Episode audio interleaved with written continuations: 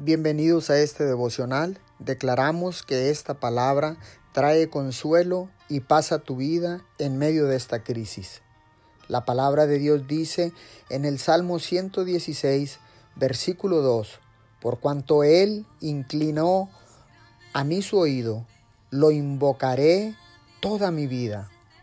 El amor crece cuando la gratitud crece.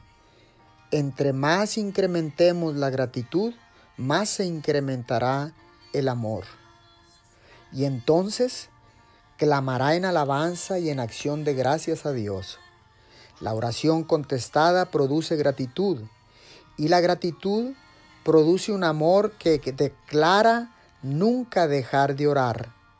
La gratitud y el amor mueven a una oración más larga y más intensa el pensar en las misericordias de Dios no solo crea gratitud, sino que conduce a una mayor consagración a Dios de todo lo que tenemos y de todo lo que somos.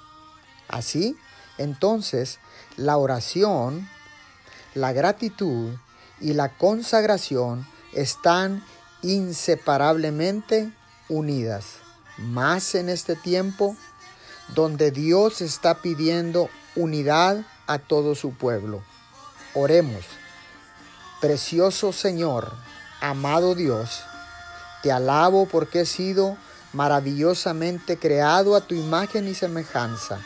Te doy gracias por amarme, te doy gracias porque siempre me escuchas. En el nombre de Jesús. Amén y amén.